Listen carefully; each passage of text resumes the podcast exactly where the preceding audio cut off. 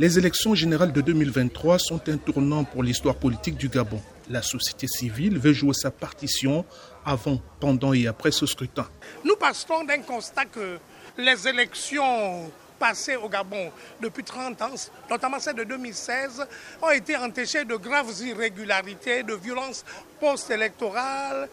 Ces violences, pour circonscrire les vieux démons que Georges Paga et ses compagnons du consortium appellent à clarifier le processus dès à présent. La société civile se veut une force de proposition pour faire en sorte que les élections à venir de 2023, prévues en 2023 au Gabon, soient les plus crédibles, les plus inclusives, les plus honnêtes et qui correspondront certainement aux standards internationaux. C'est notre, c'est notre volonté, la crédibilisation du processus électoral.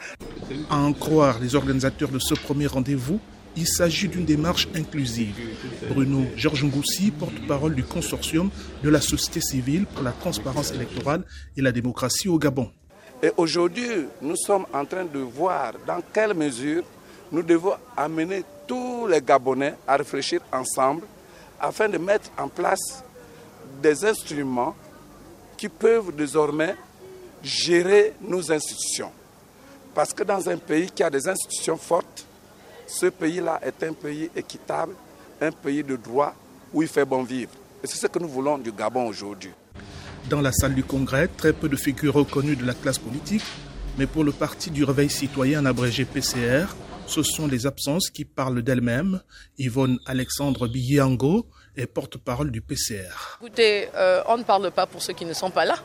Tout ce que nous pouvons dire aujourd'hui, c'est que euh, ceux qui sont ici ont décidé de faire en sorte que l'année prochaine soit différente.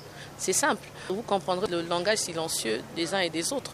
Nous ne pouvons pas vouloir travailler pour le bien-être des Gabonais et ne pas participer à, des réunions, à des rassemblements qui permettent à ce que l'on trouve des solutions effectivement pour ce peuple.